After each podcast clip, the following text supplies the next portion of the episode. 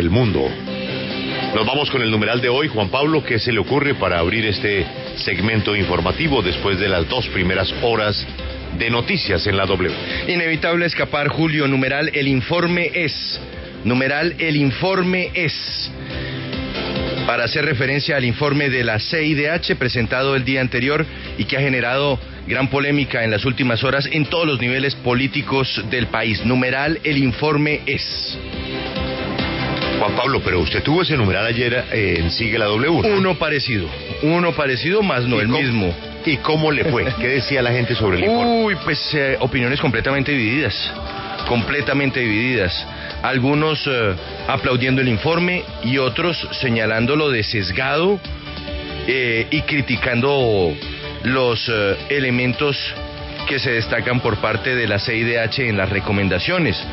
Algunos pidiendo mayor eh, contundencia a la hora de condenar eh, eh, hechos violentos contra miembros de la fuerza pública, así como los atentados contra la infraestructura, pero también muchos, muchos aplaudiendo el hecho de que se hubieran puesto los puntos sobre las sillas a la hora de hablar de el excesivo uso de la fuerza y el llamado para que la policía salga del Ministerio de Defensa. Así que es es un informe que divide la opinión, que genera polémica y que sobre todo termina poniendo sobre la mesa algunas opiniones, como quienes dicen Colombia debe salirse del sistema interamericano de derechos humanos y debería dejar de reconocer a la CIDH, mientras que otros lo que hacen es aplaudir la labor de esta Comisión Interamericana. Y por eso nuestro numeral, el informe es.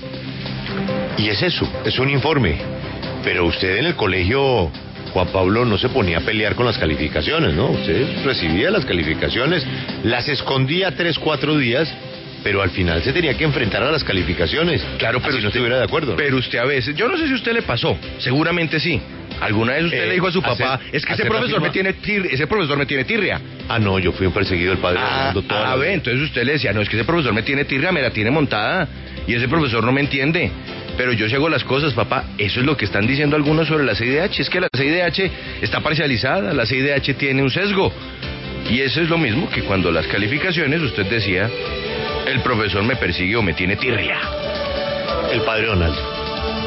Sí, pues yo no quería traer esos recuerdos suyos del colegio porque... Muchas dificultades, ¿sabes, Juan Pablo? Es que no, no me entendía. Esta es la W, el informe es. Joana, a propósito del informe es, ¿qué dijo el gobierno del informe? Pues Julio, varias reacciones desde el gobierno nacional. El presidente Iván Duque respondió a este informe diciendo que nadie puede recomendarle a un país ser tolerante con los actos de criminalidad. Esto haciendo referencia a los bloqueos. También aseguró que el gobierno ha sido respetuoso de la protesta pacífica, pero que el vandalismo, los bloqueos y los actos de terrorismo urbano de baja intensidad deben ser enfrentados con el Código Penal y dijo además que la Policía Nacional sea retirada del Ministerio de Defensa no es un capricho, que esto no puede suceder en ese punto, el que le estoy mencionando, pues también hizo referencia al ministro de Defensa Diego Molano, él se ha pronunciado y ha dicho que es muy respetuoso de las recomendaciones de la CIDH, pero fue enfático en indicar que la policía se mantiene en el Ministerio de Defensa, que es una decisión de la Constitución, del constituyente primario, que la policía siempre ha tenido, tendrá, tendrá carácter civil y que así fue establecido en la Constitución Nacional y por eso esa recomendación tampoco la van a coger. Juan Pablo, sobre lo que usted decía, hay algunos países que no están en la que no reconocen a la Corte Interamericana, ¿no? Sí, pero eso tiene unas implicaciones. De hecho, eh, si Colombia quisiera dar el paso para no reconocer a la CIDH, eso pasa incluso por salirse de la OEA. Al usted darle la espalda a la Comisión Interamericana de Derechos Humanos, usted le tiene que dar la espalda a todo el sistema interamericano de derechos humanos, que es algo que va de la mano de la Organización de Estados Americanos. Bueno, voy a pedirle a Ismael que me confirme si Estados Unidos reconoce o no reconoce la Comisión Interamericana de Derechos Humanos, ¿no?